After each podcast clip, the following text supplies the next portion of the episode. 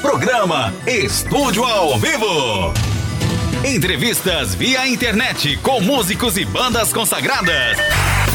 As independentes não ficam de fora e tudo acontece ao vivo, em tempo real. Tempo real. Apresentação e produção de Marco Fukuyama.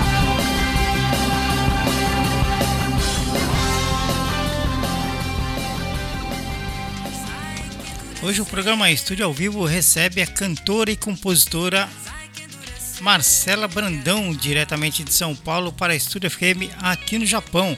É sempre um prazer receber os nossos convidados, os nossos artistas, os nossos músicos brasileiros aqui na nossa programação. Olá, Marcela. Olá, Marco. Oi, ouvinte. Obrigada pela, pela oportunidade aí de estar junto com vocês. É um prazer. Nós que agradecemos, viu, Marcela, é, por ter aceito participar do nosso programa e estamos ao vivo direto da cidade de Osaka, no Japão, para todo mundo via internet. É uma honra receber você aqui no nosso programa, tá? Muito obrigado mais uma vez. Eu te agradeço. Estúdio FM Rádio Online hoje com Marcela ao vivo direto do Brasil. Vamos falar aqui é, do lançamento dela e do da carreira, um pouco da carreira também né, e das músicas que ela produz. Bem, Marcela, no mês passado, mês de julho, né, você lançou seu mais recente single, Eu Vim de Lá, e que nesse trabalho conta com a parceria do guitarrista Quinho Russo, né? É, queria que você nos contasse um pouco sobre a parceria e o novo single. Massa, que legal. Bom, em primeiro lugar, o Quinho é o meu grande parceiro, assim, da vida. Ele produziu o meu primeiro disco. É, então ele é um cara já que entende meu som é, como um, um, amigo, assim, entende como uma coisa muito, muito de perto. Ele como, como que me lê quando ele vai fazer música para mim. Então é quase que uma, uma psicografia dele, assim. Ele manja muito do, do que eu penso, da maneira que eu quero. É só eu falar, ó, eu quero ir para essa linha aqui. E ele já, como ninguém, sabe fazer essa, essa transcrição aí. E, bom, essa música, é, esse último single chamado Eu Vim de Lá, é uma música que eu queria trazer muito do Brasil eu queria trazer essa essa percussão do Brasil muito forte, dessa coisa afro-brasileira, essa coisa que vem ali da. É, principalmente ali da Bahia, sabe?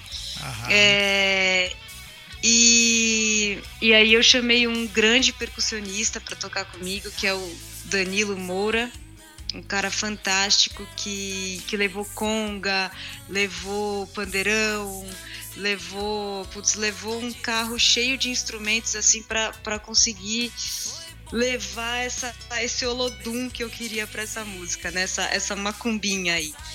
E, e o que inspirou essa, essa música para mim foi um o, o, neto do Gilberto Gil com o filho da Cássia Eller num álbum que se chama Onde Fran e Chico Chico fazem uma música que se chama Árvore.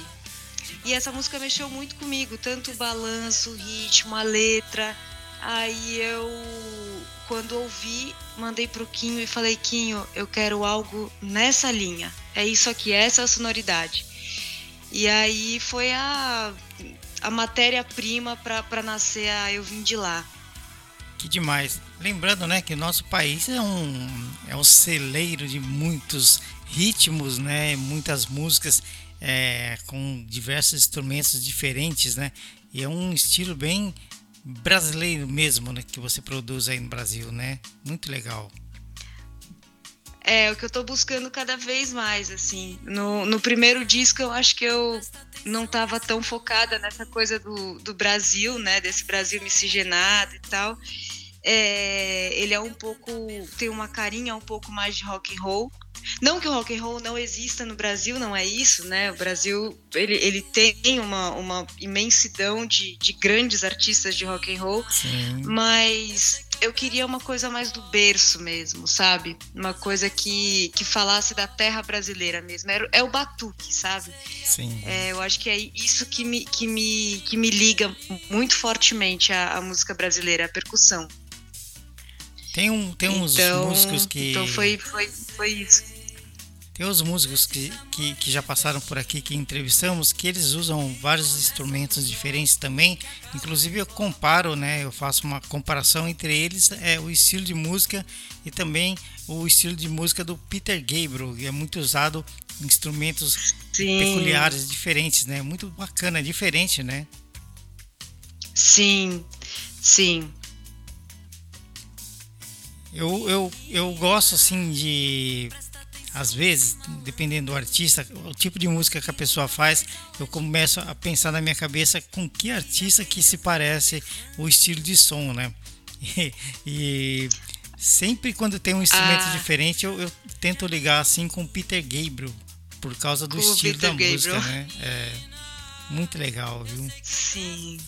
Ah, eu acho que a gente sempre acaba aparecendo alguma coisa assim. Eu não acho. Eu, eu, eu gosto da, da, comparação é, quando a gente pensa em, em influência, né? Uhum. Nada nasce do nada. Então.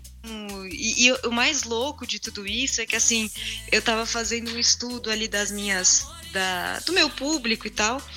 E, e eu pensei, e daí eu notei que as minhas é, a, a, fonte da onde eu bebo, né, os meus artistas de referência, é, não são os artistas que o meu ouvinte consome. E isso é muito louco, porque você acaba é, entregando uma coisa que você não, você não sabe para onde vai, né? Você não sabe é, para quem, quem que. Você pode até pensar, eu quero mandar para esse nicho, mas não necessariamente aquilo que você ouviu vai, vai, ser o, vai ser o que o teu ouvinte vai ouvir. Aham. Então a sua música pode ir para um lugar completamente diferente, assim. Eu fiquei maravilhada com isso, né? Vejo que, por exemplo, uma música que cuja referência foi o Renato Teixeira na minha vida foi parar no, no ouvinte que, que tem como, como maior referência a Vanessa da Mata.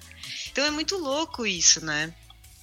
E você usa um pouquinho de cada coisa no seu, nas suas produções, né? Como pop, o eletrônico e berimbau, por exemplo, né? Que eu vi aqui que você também usa o berimbau, né? nas suas músicas, né? É, nessa última tem berimbau, sim. É, eu acho que, que tem essa, essa coisa assim de. Eu cresci no interior, né? Eu nasci em São Paulo, mas minhas férias e toda, toda a minha infância foi no interior de São Paulo. Então eu carrego muito essa coisa do, do Brasil caipira, sabe? Do Brasil profundo, do, do sertão, ali de Renato Teixeira, de Almir Sater, dessa, dessa galera, né? Então eu, eu trago isso para uma versão um pouco mais urbanizada, né? Uhum. Então, por isso, por isso a mescla do, do eletrônico com essa história de falar do mato, de falar da raiz brasileira, etc. Falar do Brasil no geral nas músicas é muito bem, bem é, uma experiência muito, bem bacana, né? Falar da, da, das histórias musicais do Brasil, uma, uma coisa muito é, misturada, né? Vários gêneros e, quando você vive é. no interior você tem uma, uma amplitude maior desse cenário musical, né? Ah, eu acho que você você tá menos engolido, né? Pela cultura de fora. Pelo menos é o que eu sinto, assim, ou pelo menos o que eu sentia quando estava lá naquela época, né? Hoje uhum. em dia acho que talvez as coisas tenham mudado bastante. Mas, mas é uma coisa do Brasil cru, sabe? Do Brasil bruto, do Brasil ele mesmo. Então eu tenho paixão por isso. Paixão, paixão. Umas bandas assim que é, do Nordeste que entrevistamos aqui, eles fazem uma mistura de de baião com rock, tipo Raimundos, né? uhum. né? É uma coisa muito interessante, né? Esse tipo de mistura, assim. É uma coisa que, que só no Brasil acredito que exista, né? Sim, é muito louco essa, essa coisa do. A gente não tem. A gente não tem limite, né? a é gente verdade, vai misturando. Brasileiro. Eu acho fantástico. É, eu acho fantástico o brasileiro sem limites. E é que eu vejo assim, é o único país no mundo, né? Da onde vem esse tipo de música, né? Eu não. Aqui muito menos, aqui no Japão, né? Você não vê isso nunca, né? Então é, é só no Brasil mesmo. Muito legal. Né? É, dá, isso, isso faz, o, faz o, a música ser extremamente rica, né? Sim. Porque ela é muito plural. É verdade. É fantástico, sim. É verdade. E me fala uma coisa, é, é, como que é, falando da versão da música em áudio espacial, que potencializa áudio é, com perfeição? Como que é isso, Marcelo? Ah, que legal. Então, o áudio espacial, ele ainda, ele ainda é uma, uma coisa muito restrita, né? Ele ainda tá só na Apple Music, só um tipo de fone que vai, que vai transmitir. É, então, ainda tá muito, muito cru. Mas para quem já consegue ouvir isso, é uma, é uma experiência imersiva na música. Você coloca aquele fone exato para feito para ouvir a música em, em, Dolby Atmos, né, que é o áudio espacial, e você vai ver, você vai como, como se você fosse inserido no meio da banda. Então você, você vai escutar tudo com muita clareza. Você vai uhum. escutar, é, em vez de, de ouvir como, como a gente ouve no estéreo, como uma parede sonora, né? é, no áudio espacial ele está em 360 graus, então ele está no seu entorno. Então se eu quiser colocar é, a, a percussão atrás de mim, a voz na frente e outros instrumentos me circundando, isso é possível. Legal. Então, então eu fiquei apaixonada por esse, por essa sonoridade quando eu ouvi. E, e acabei por, na verdade, nesse momento, muito mais por satisfação pessoal, assim, por encantamento mesmo, eu fiz duas músicas em, em Atmos. Mas ainda não é algo que a gente faz visando o público e tal, porque é, é muito restrito. Mas para quem gosta, assim, de, de, de, explorar, de ouvir novas, é, essas novas tecnologias sonoras, é, é incrível, assim, é uma experiência que eu recomendo. E, e para você gravar nesse, nesse formato, é, financeiramente ele sai mais caro, é lógico, né? Então, é, eu acho que cada vez mais isso está barateando, certo? Mas acaba saindo mais caro porque a gente faz, a gente mixa duas vezes e a gente masteriza duas vezes. Porque precisa ter a versão, a versão em, em estéreo, porque é a versão que os, as plataformas aceitam, né? Então, para tocar no Spotify, no Deezer e etc., você precisa ter a versão em estéreo. Então, acaba encarecendo porque você faz duas vezes. Mas não é algo, algo muito. Não, não foge muito do valor da, da mixagem normal. Quer dizer, assim, pelo que eu entendo um pouco, é, funciona como, como se fosse uma máscara, né? Uma, você precisa das duas versões para poder é, ter aquele efeito no, no é, sistema, né? É, se você se você lançar só em Atmos, não, não, não vai chegar para ninguém, na verdade, né? Como eu disse, está muito restrito. Mas é, funciona muito para cinema, né? Cinema, uhum. acho que isso aí já tá mais do que difundido, tá, tá, tá super, super. É, já, já tá super difundido. Mas na música, não. Então é isso, você realmente precisa ter as duas versões, senão você não entrega essa música para a quantidade de gente que aí acaba saindo muito caro, né? Porque uhum. você acaba fazendo uma coisa é, cara para pouquíssimas pessoas terem acesso. Entendi. Mas como eu acredito que eu acredito, é, isso há controvérsias, né? Mas eu acredito que esse que essa versão espacial vai vai acabar se difundindo mais mais eu acho que vai chegar para todo mundo em breve, sim. Entendi. É, do jeito que tá, né, a, a informática, essa coisa toda, com certeza deve chegar rápido para as pessoas. E como que tá é. a, as coisas aí no Brasil, Marcela, atualmente, né? Eu vejo que é, cada vez mais está aumentando shows aí no Brasil, né? Tá, na, graças a Deus, né? Nossa Senhora. Foi, foi difícil. Foi um período muito. Foram dois anos, mais de dois anos, na verdade, a coisa completamente parada, né? Uhum. É, agora estão voltando e acho que não tem muito tempo que voltaram de fato sem as restrições, né? Os shows, acho que a coisa de três meses você não você não apresenta mais carteirinha de vacinação e tal, você, você frequenta os, os ambientes normal, como, como antes da pandemia, né? Sim. Mas durou aí uns, olha, uns dois anos e meio para a gente conseguir liberar e tá certo, né? Acho que tem mais claro. é que é que cuidar ao máximo do, do público, do artista e, e esses lugares fechados a gente sei lá, acho que a gente ficou com muito, muito pavor disso, né? Eu, pelo menos, ainda não consegui voltar 100% ao normal. Eu ainda estranho, sabe? Uhum. Estar nesses lugares com todo mundo de pé, todo mundo sem máscara, ainda é sempre uma, uma novidade para mim. Parece que é um pouco uma primeira vez, sabe? Sim. Mas a gente se acostuma de novo. Enquanto que aqui é, os casos voltaram e estão cada vez mais crescendo, né? Muitas pessoas estão contaminadas aqui de novo, né? Nossa! E vários. Está acontecendo alguns eventos, tá, alguns shows, mas vários shows internacionais estão cancelados, né? Foram inclusive é, é, Alanis Morissette, outras bandas, tudo cancelado, né? Então são muitas pessoas infectadas. Também é, as pessoas eu vejo aí no Nossa. metrô, nos trens, as pessoas andando sem máscara, nos parques andando sem máscara, né?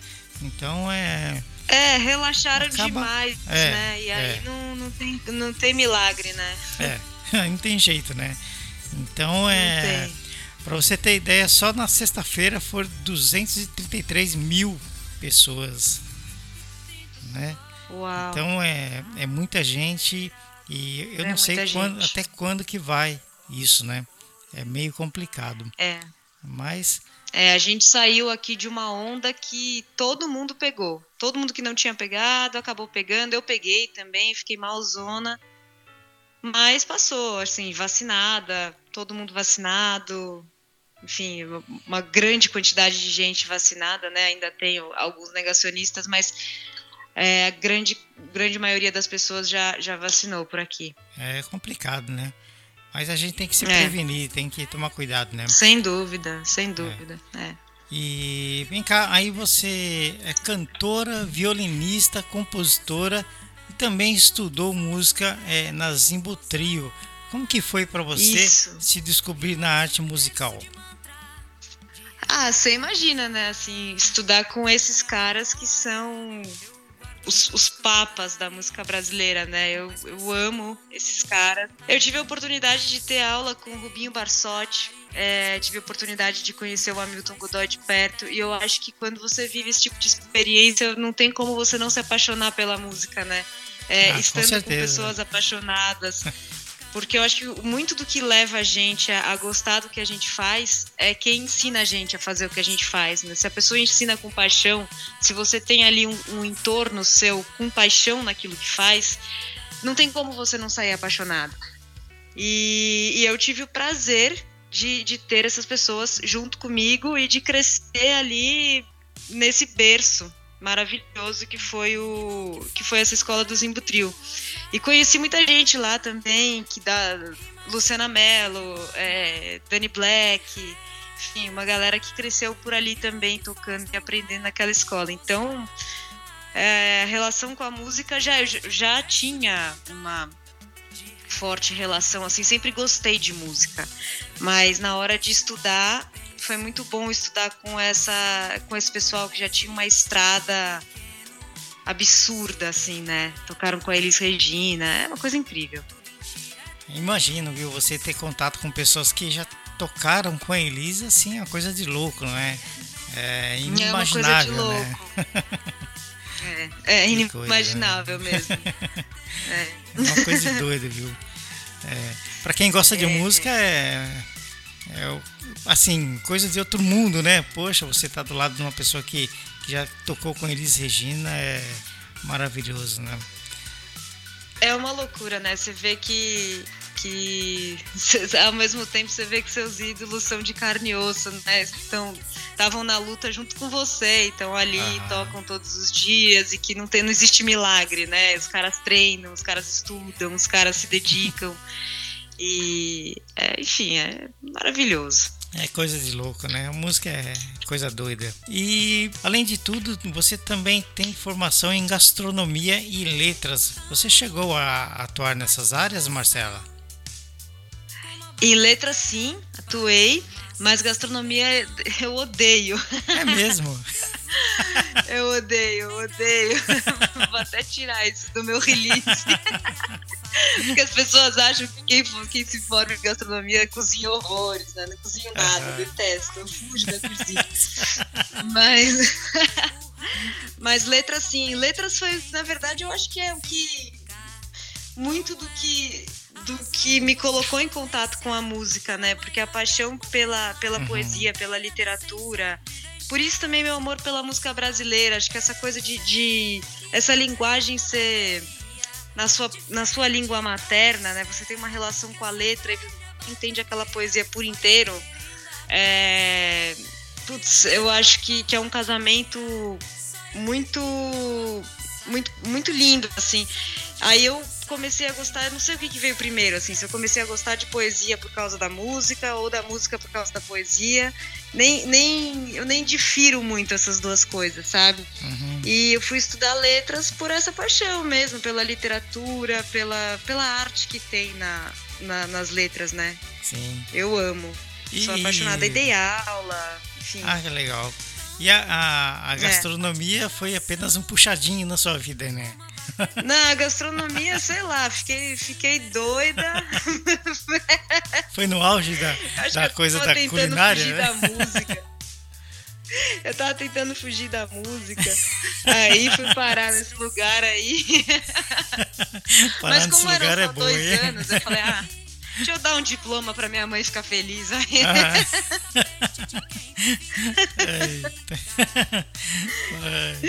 Para, é. Parar nesse lugar é uma boa, viu? Foi legal. É. e, e, como que foi é, no seu início, quando tocava nas noites aí de São Paulo? Em, em quais casas você se apresentou? Eu sou paulistano, frequentei várias casas na década de 90 e conheci grandes pessoas, grandes artistas aí em São Paulo. Sei que a noite paulistana é malu maluca, né? A coisa da música em São Paulo, né? É, é maluca. Então, eu toquei, na verdade, eu fiz barzinho. Então eu fiz muito barzinho. Eu, eu nem sei te, te, falar assim, te quantificar, mas foram muitos mesmo. Eu rodava. Vixe, rodei Pinheiros ali, Vila Madalena, uhum. rodei Vila Olímpia, mas muito lugar mesmo. Fiz um pouco do circuito de fábricas de cultura que tinha que tinha ali na época em 2012 mais ou menos. Eu fiz toda a periferia ali, né? Que as, as fábricas de cultura elas são é, casas de, de oficinas de música, de, de teatro, enfim, de, de diversas coisas que, que estão nas periferias e enfim que levam, levam uma cultura para esses lugares. Então ali eu fiz muitos festivais, a gente chegou a gravar é, umas baterias lá também. Ixi, a gente conheceu muita gente, Fernandinho Beatbox, a gente fez é, fit. Então foi, foi, foi uma época assim de uma. Era uma grande escola. Principalmente as fábricas de cultura. Mas os barzinhos eu vou te falar que é um negócio que tem, tem prazo de validade, viu? É mesmo. Porque ah, tem, você, você toca. Na época, assim, as pessoas estavam começando a, a andar sem dinheiro, né? Começando a andar com cartão de crédito.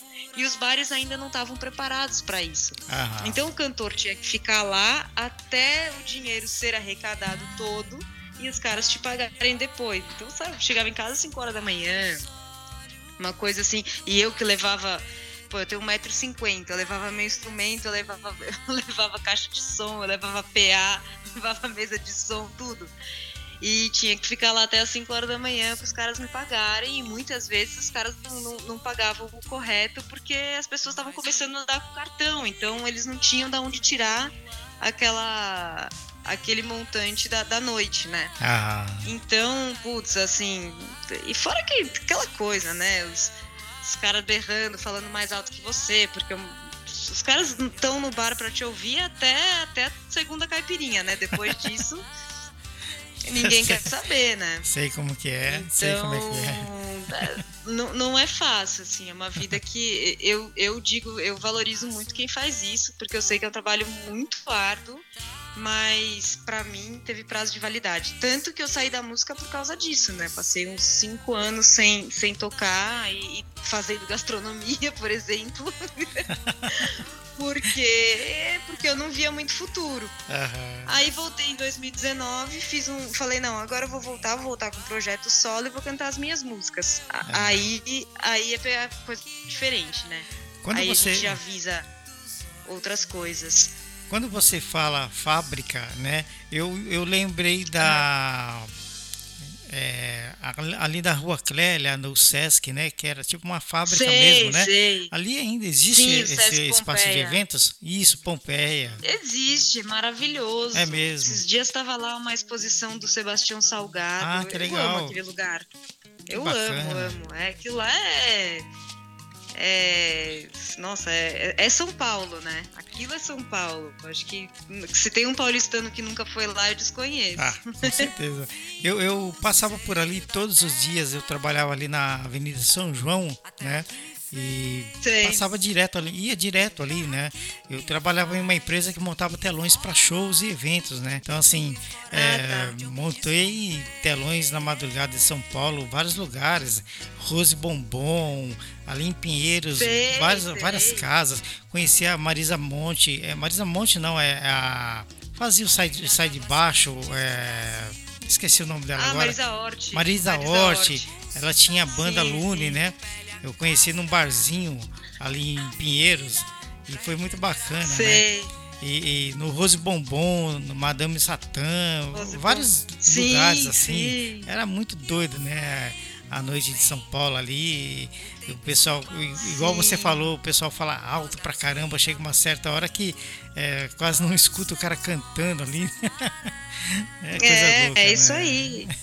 É isso aí. É bom pra quem tá lá, né? Mas pra quem tá tocando, nem tanto. Ainda mais que normalmente você faz ali de quinta a domingo. Aham. Nossa, você chega, chega domingo no, no, final do teu, do teu trabalho, você já tá. Eu, pelo menos, já tava sem voz, ferrada. aham. Toda semana tinha gripe, essas coisas. Nossa. E Mas, ali no, no, no mas é Sesc. uma escola, é uma escola. Sim. Ali no Sesc Pompeia é, é, tem o espaço para shows também? Tem a choperia lá, né? Ah, choperia. também é antiga pra caramba, sim. Tem aquele também aquele teatro lá dentro que era onde era gravado o Senhor Brasil. Lembro, lembro, Sabe? lembro, lembro. Então, tudo isso tá, tá vivo, super vivo. Ainda Olha mais só. agora no pós-pandemia, tá super vivo. Faz muitos anos que É, eu tem não coisas vou em ali. São Paulo que, que não podem morrer, né? São- É. Faz muitos anos que eu É, não, passo por ali, né? Então é. A, a- aquela casa de shows também na Rua Clélia, você falou também. Sei, do, agora. do Julinho ali, Julinho, o Julinho, Não, é uma outra que Ai, você comentou. Casa Caiubi. Não, é uma muito famosa que tem é, tinha shows internacionais. Mas é uma, casa, sei é uma casa grande, várias bandas internacionais Na se apresentaram Clélia ali. A também? Rua Clélia, é. E agora gostaria que você é, nos falasse um pouco, Marcela, sobre as suas canções autorais lançadas em 2020 com o EP Retorno de Saturno, é, as canções Dimensões, Eu Não Sei Fazer Rock and. Roll e Filosofia de Botequim.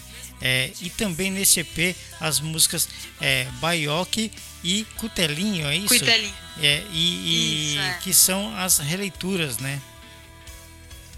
Isso. Ah, esse, então, esse disco, ele na verdade ele foi feito em 2019.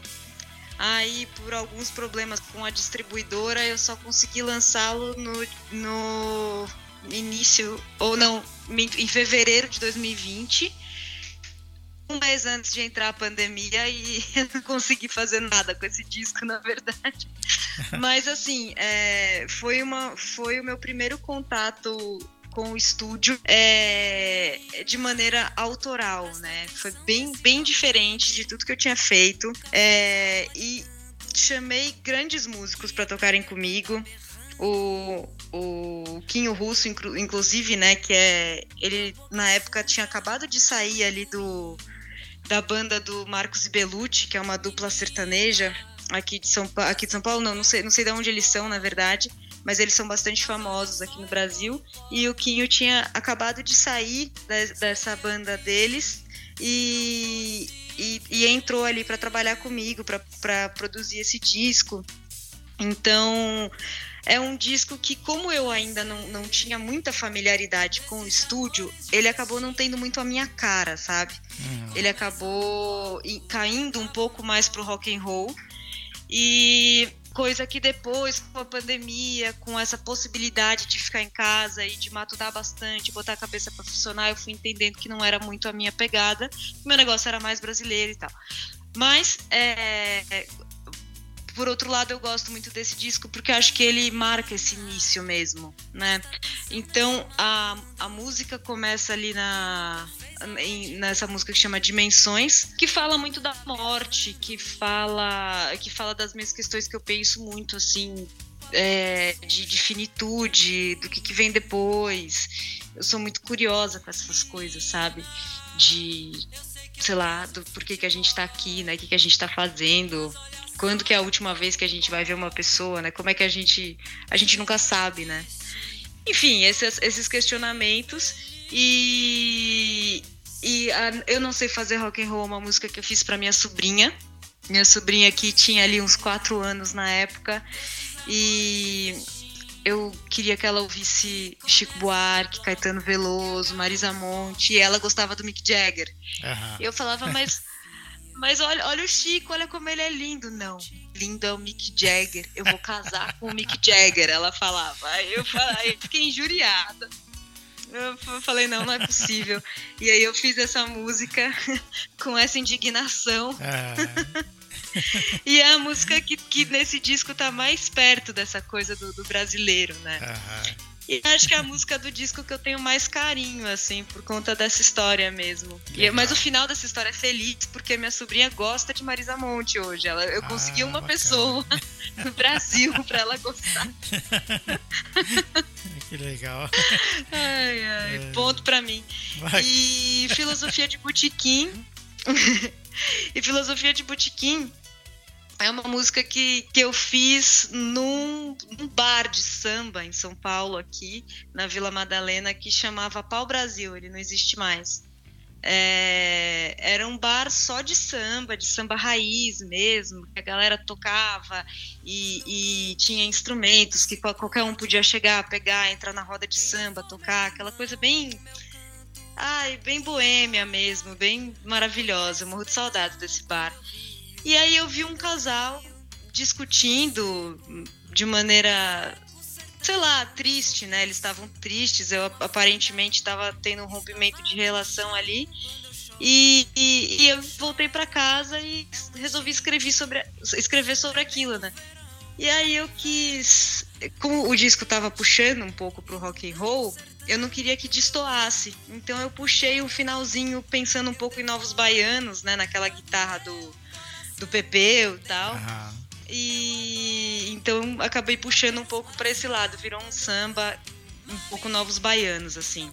É, e essas duas músicas é, é, não autorais, né, duas releituras, elas foram na verdade eu muito antes de de pensar em fazer disco, eu já sabia que elas entrariam no meu repertório a qualquer momento, porque é, Cuitelinho para mim é a música mais linda do cancioneiro brasileiro. É uma música que que hoje é atribuída ao Paulo Vanzolini, se não me engano.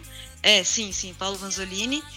E o que, o que ele fez, na verdade, foi coletar do, do, do sei lá, do, do Mato Grosso ali, da, da galera que cantava na, na beira do lago, eram registros orais só que tinham. E ele, ele gravou aquilo e, e registrou. Então acabou ficando com o nome dele porque é ele que fez o registro, mas a música não é dele, a música é do Brasil. Não se sabe de onde vem, mas é lá do Mato Grosso. Olha que uma, uma coisa que veio da oralidade e, e hoje está aí, né? Já foi gravada pelo Milton, é, pela Mônica Salmazo, se não me engano. Então, assim, tá em grandes vozes. E para mim a coisa mais linda que, que o Brasil já produziu é, é com o Italim. E é. o Baioque é, é uma música do Chico que eu amo. Amo, amo, amo, amo. E acho uma das mais poéticas, assim, difícil falar em mais poético do Chico, né? Mas acho que talvez a que mais tenha conversado com o meu emocional ali naquele momento e que fala muito dessa coisa do sertão e, e do rock, né? Baioque, baião com rock. Até uma coisa que você estava falando ali do, do baião com rock, a, ah, agora há pouco sim, você falou sim. disso. E então essas duas músicas eu já sabia que elas iam entrar. Assim em algum em qualquer coisa que fosse gravar no primeiro momento elas iam, iam estar lá estão então são, é um disco que eu tenho muita, muito carinho muito amor mas acho que não me reconheço mais nele também acho que a, com a pandemia a cabeça pensou demais e foi para outro lugar sabe Sim. e você pensa em algum dia é, lançar esses seus projetos em material físico então, esse disco ele saiu em material físico. Ah, eu físico. fiz uma tiragem. Tem. Eu fiz uma tiragem pequena em LP. Na verdade, fiz uma tiragem acho que de 100 LP, 120, não sei. E eu distribuí, não, não vendi não. Porque como era um, uma coisa pequena, uma tiragem pequena, é caro pra caramba fazer esses LPs, né? É, e é tudo artesanal, é um cara que faz, é, é lindo, assim, é poético o processo. É, é eu acabei não entendendo, porque era um. Para as pessoas mais próximas, assim. Meu primeiro disco, né? Como é que eu ia botar para vender, né? Ninguém, ninguém nunca tinha nem ouvido falar de mim, então eu dei só para as pessoas próximas.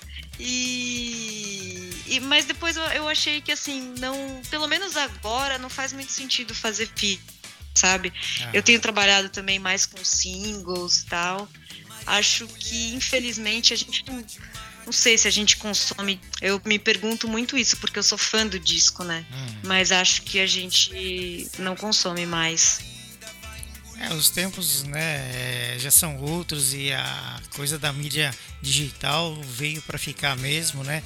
E o vinil e outros materiais, né? Hoje acho que seria mais para colecionadores mesmo, né? E Exato. Agora, Marcela, eu queria que você respondesse para mim. Ainda em 2020 você trouxe sobre Maria com Zé Tedesco, Tedesco, né? É, como que foi trabalhar Isso. em parceria com ele? Ah, o Zé é meu irmão, né? Assim, a gente é muito, muito amigos e a gente estava numa época muito próximos. Ele, hoje ele está morando em Florianópolis, então a distância acabou mexendo um pouco nisso, mas ele estava morando super perto da minha casa. Ele é um cara que, que a gente teve um, um casamento musical lindo, assim. Ele é um grande violonista, grande, grande, e um grande poeta. E a gente escrevia muito juntos. Ah, a gente tinha um, sei lá, um caderno ali que quando um tinha uma música que não estava muito pronta, apresentava para o outro que mexia ali é, e colocava uma frase ou outra. Então a gente trabalhava muito bem nessa parceria. E sobre Maria, foi uma música que eu falei para ele, cara, eu tô ouvindo muito é, Maria Maria da Elis Regina. E eu queria fazer uma nova versão, assim, queria fazer uma, uma Maria atual, uma Maria que não, não é essa Maria aqui, sabe? Que precisa ter que precisa ter força, que precisa ter raça, que precisa ter. Não, eu quero uma Maria que já tem isso tudo, né? que já é isso tudo. 42 anos depois, é, as, acho que as Marias são outras, né? É, não não tão, tão bom quanto deveria ser, né? não tão amparadas como deveria ser, mas são, são outras é, outras mulheres já, eu acho. E então eu resolvi fazer uma, uma nova Maria. E sentei com, com o Zé e ele me ajudou, a gente criou essa música aí com essa intenção. E eu adoro. Chamei o, o Rafa Corado, que é um grande cantor, para cantar em parceria comigo essa música. Que maravilha, que bacana, viu? Grandes produções aí da Marcela Brandão. Estúdio FM Rádio Online hoje com a Marcela Brandão, direto do Brasil, São Paulo, é, para a Estúdio FM, aqui no programa Estúdio ao Vivo, sempre recebendo os nossos convidados. Maravilha, Marcela. Agora, como que foi produzido, Marcela, o videoclipe animado que leva a assinatura de Ale, Saraiva e Caroline Erihirose? Isso. É, então, eu assisti um, um videoclipe do, do Danny Black com o Milton Nascimento, que era um videoclipe de animação. E aí eu amei aquilo de um jeito que eu falei, nossa, eu quero, eu quero fazer alguma coisa nessa linha, porque fiquei absolutamente inspirada. E a música que tinha assim um personagem, né, algo que poderia ter essa coisa da animação era era a minha Maria. Então eu conversei com, com o Ale Saraiva e a Carol, que são casados e muito amigos meus. E ele é da, da parte do, do audiovisual e ela é designer. Então eles criaram esse clipe para mim que eu sou apaixonada, eu amo esse clipe muito, muito, muito. É, acho que eles conseguiram fazer uma, uma coisa muito bacana. Tem uma, a Maria tem uma questão com a capoeira ali, com os batuques. Uma coisa muito brasileira que, que é o que eu prezo, né? Que eu sempre, sempre reafirmo ali a linguagem visual tá muito brasileira também. Então, amei. Bacana, o, videoclipe de uma música sempre acaba agregando muito mais valor a um trabalho, né? Porque as pessoas acabam assistindo depois e é, de alguma forma valorizando muito mais a música, né? Isso é muito interessante é. o trabalho, né? É. Agora, a outra coisa, a cantora, compositora e percussionista Lan Lá produziu Mochotó. Lan Lan. Lan Lan? É Lan Lan que pronuncia. É. Ela vai Lan achar Lan. ruim comigo, hein? Lan Lan. É boa. É, como que foi essa produção, Marcela? Depois eu vou procurar saber, eu vou, ah. vou, vou dar uma pesquisada sobre ela para saber direito. Pesquise que você vai se apaixonar. não, não, não, não tem outra opção se não se apaixonar. Ah. A Lanlan, é... bom, a história é linda. É a minha maior ídola da história é a Cássia Eller. E eu costumo dizer que eu acho que eu ouvi mais o acústico MTV da Cássia Eller do que a voz da minha mãe. Que isso. É, eu amo esse disco e, e passei anos da minha vida ouvindo diariamente mesmo. Então, é, a Alan Lan faz a percussão desse disco e toca com a Cássia Eller pela vida, né? Até a Cássia Eller morrer, é, até foi a Alan Lan quem levou ela pro, pro hospital, assim. Então elas é têm mesmo? uma relação, né? É, é. Então elas tinham uma, uma relação belíssima, assim. E, e eu sabia dessa, desse. Eu assisti o DVD também na época, né? Do acústico. E eu sabia quem era, quem era aquele time, como quem sabe escalação de futebol, sabe? Ah, eu sabia que é saxofonista, eu sabia o nome, eu não sei o quê, então eu sabia quem era todo mundo. E a partir da Cássia Eller, eu comecei a conhecer a música, porque como ela é intérprete, eu comecei a pesquisar sobre todo mundo, com quem ela tocava e, e quem eram os compositores das músicas que ela tocava. E nessas conheci a Lan Lan, é, como fã, como muito fã. O primeiro instrumento que eu comecei a tocar foi um padzinho de percussão para acompanhar. Assim, eu ficava batendo na borrachinha com as baquetas para acompanhar o som. E, e, aí chegou um dia, assim, nessa, nessas loucuras de pandemia, assim, eu pirei, liguei pro meu produtor e falei, Serginho, seguinte, eu quero tocar com a Lan cara. doida, assim, completamente louca. Tipo, quero bater uma bola com o Pelé, sabe assim? aí. aí ele falou, pô, então vamos ver aí como é que a gente consegue fazer esse contato, né? E, sei lá, por sorte, por não sei, é, ele conseguiu e ela é minha fada madrinha, assim. Ela foi uma pessoa incrível. Quando eu vi, ela estava me ligando e passou 45 minutos comigo no telefone. Oh. Como se a gente fosse amigas há décadas, sabe? Então, eu, nossa, eu sou, eu falo disso já tremenos. que legal. É por isso que é, eu acho interessante, Marcelo, esse tipo de programa que traz o artista, além de falar das suas produções, dos seus trabalhos, dos seus lançamentos, da sua carreira, também histórias, né? Existem diversas histórias atrás da música e também é, como você está falando, o, conhecimento com uma pessoa que trabalhava com uma outra pessoa que é muito famosa no Brasil e que você se surpreendeu, uhum. né? É um, uma coisa maravilhosa esse tipo de programa, por isso que eu adoro fazer o que eu faço, né? Então são diversas histórias muito legais, né? É muito gostoso esse, esse bate-bola, esse bate-papo. Eu também gosto muito. Eu acho que é, é uma coisa que eu gosto de reiterar assim quando toda vez que eu falo da Lan Lan, é que cada vez mais o streaming musical não mostra o, o, a ficha técnica né, das músicas. Então, e foi por causa das fichas técnicas que eu conheci todos esses músicos que eu, de quem eu gosto, de quem eu sou fã e, e carreiras que eu acompanho. Então a gente acaba vendo só quem é o artista e não sabe quem está tocando com ele, não sabe quem faz o quê. E eu acho que a gente teria que procurar mais saber, assim, e sei lá, deveria ter um movimento aí pró fichas técnicas para voltar, porque é, é, um absurdo ficar só o nome do cantor, né? É por isso que é, em, em janeiro do ano que vem agora, é, a gente vai começar uhum. um novo programa que é o backstage, né?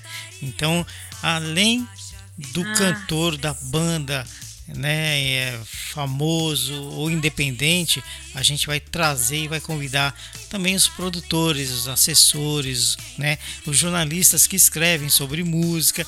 Então, assim, vai trazer muita história, né? Backstage em 2023 aqui no programa da nossa rádio, né? Vai ser muito bacana. Maravilhoso.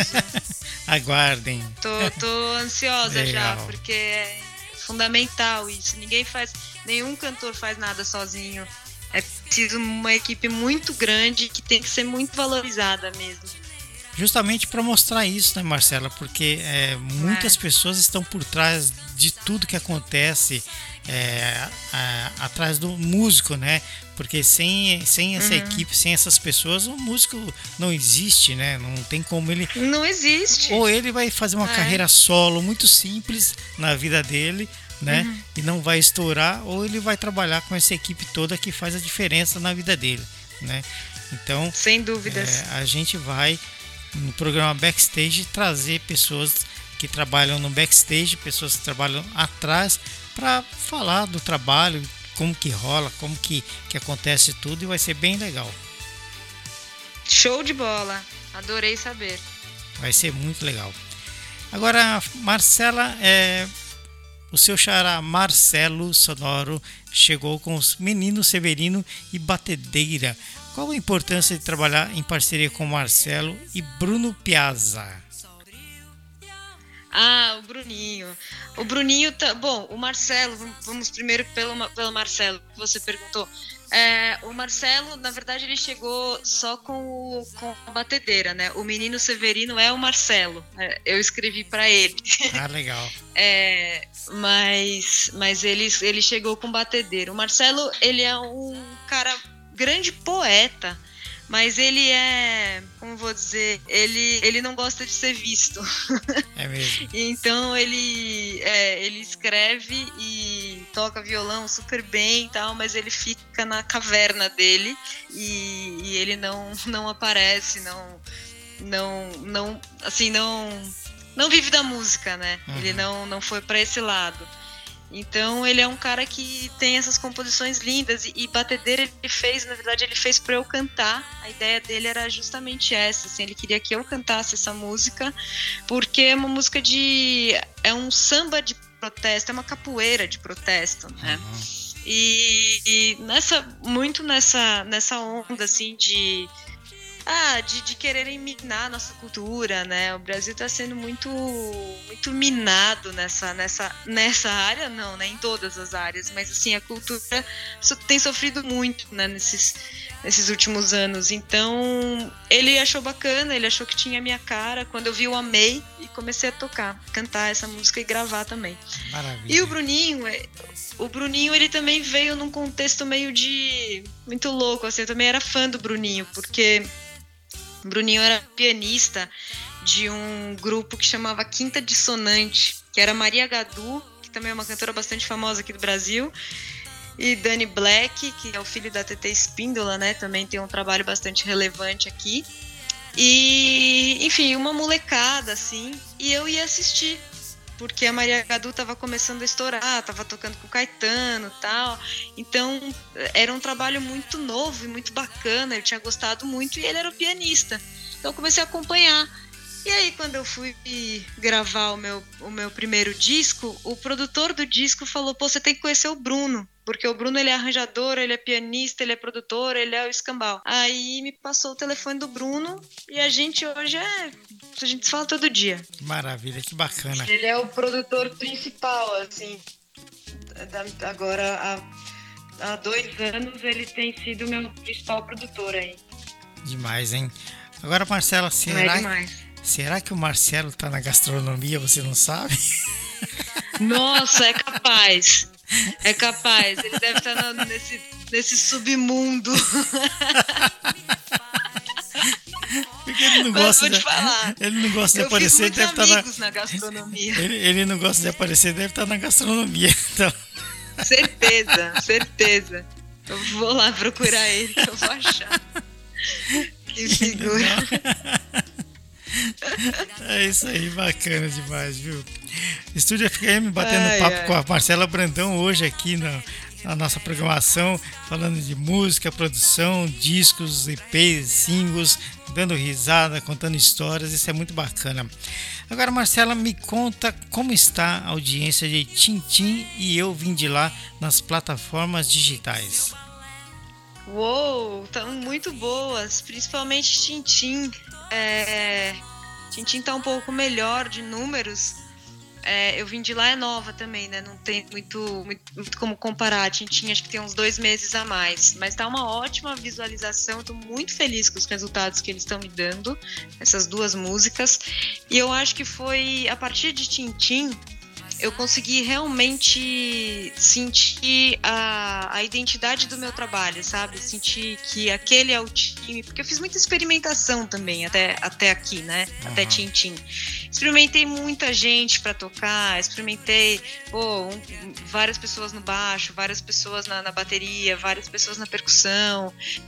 E, e fui gravar. Como a gente não podia tocar, é, toda essa experimentação ela veio em gravações. Então eu não podia estar no estúdio, né, na, em, plena, em plena pandemia, testando gente no estúdio, fazendo um som para ver se virava ou não. Então eu tinha que gravar e gravar com os fulanos que eu nunca tinha visto para ver o que, que, que, que dava, né? E eu acho que a liga deu mesmo com o Tintin. Então tem, pra mim tem essa, essa coisa muito forte, sabe? De, tipo, aqui tem a identidade sonora da Marcela. A partir daqui é, é o que é o que marca Marcela Brandão vai vai passar pro público, sabe? Então, para mim é muito bom ter essa resposta boa do público, esse bom bom número de ouvintes. E o bacana das plataformas digitais que para vocês artistas vocês já podem ver ali né, as estatísticas, né, de como anda é. a, a, coisa, né? Isso é muito legal. É, não, isso é, isso é incrível.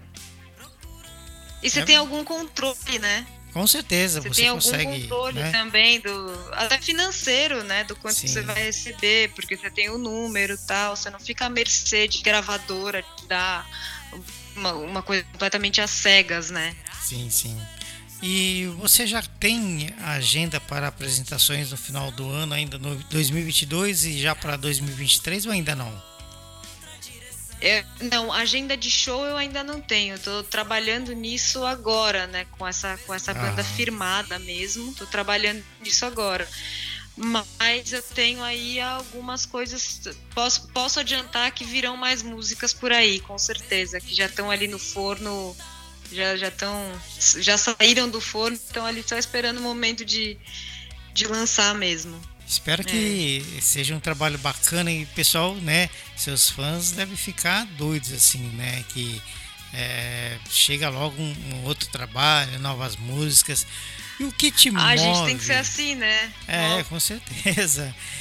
E o que te move, te dá energia e impulso para fazer novas músicas? Ah, é muito difícil essa pergunta, viu? Porque nem eu sei responder. Assim, é, é, um, é um coisa que vai, vai do dia. Tem um dia que, sei lá, tem música que me acorda de madrugada, sabe? Me, não é que me acorda de madrugada, mas às vezes, quando eu tô quase dormindo, vem tum, uma ideia, daí eu levanto e preciso atender ao chamado, sabe? E tem vezes que é super confortável dentro da casa, com o violão no colo, aquilo sai e, e é maravilhoso. Tem vezes que eu dá um insight que eu falo, nossa, fisguei uma coisa aqui que, putz, vou, vou trabalhar nessa, nessa ideia, né? Então, eu não sou muito avisada, sabe? Me pega meio desprevenido, assim. Então, eu não Sim. sei, não sei te responder.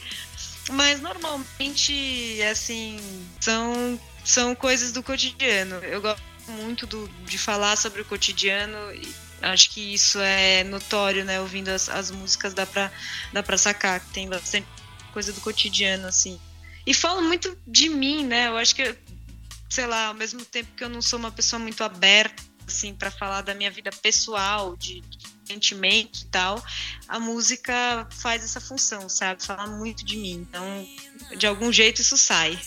Que bacana, né? Coisa de músico, coisa de artista da música. É, você é, é, sempre aí trazendo suas canções, suas composições, aliás, de alguma maneira essas músicas, as canções, elas vêm para você é, em qualquer hora, qualquer dia, em qualquer lugar e como você falou, e você tem que atender, né, e já colocar isso para funcionar. É. Que demais. Estúdio é. FM, programa Estúdio ao Vivo. Hoje recebemos aqui Marcela Brandão, cantora e compositora brasileira, direto do Brasil. Marcela, eu quero agradecer demais a sua presença. Foi um bate-papo muito bacana, né? E muito obrigado por participar do nosso programa. Desejamos daqui do outro lado do mundo muito sucesso para você, viu? Muito obrigada, viu? Eu te agradeço muito aí pela oportunidade. Foi um ótimo bate-papo, demos risada foi muito gostoso. E é, desejo o mesmo sucesso para vocês aí do outro lado. E agradeço por terem ouvido aqui essas, essas histórias.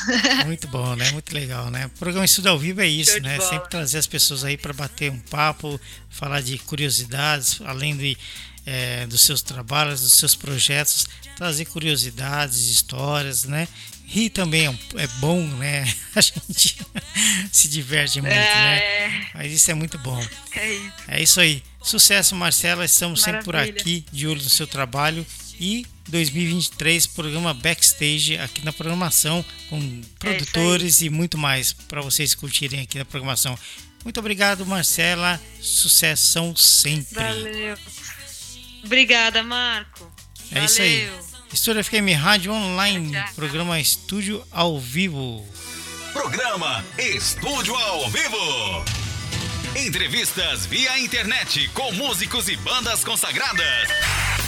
As independentes não ficam de fora e tudo acontece ao vivo, em tempo real. Tempo real. Apresentação e produção de Marco Fukuyama.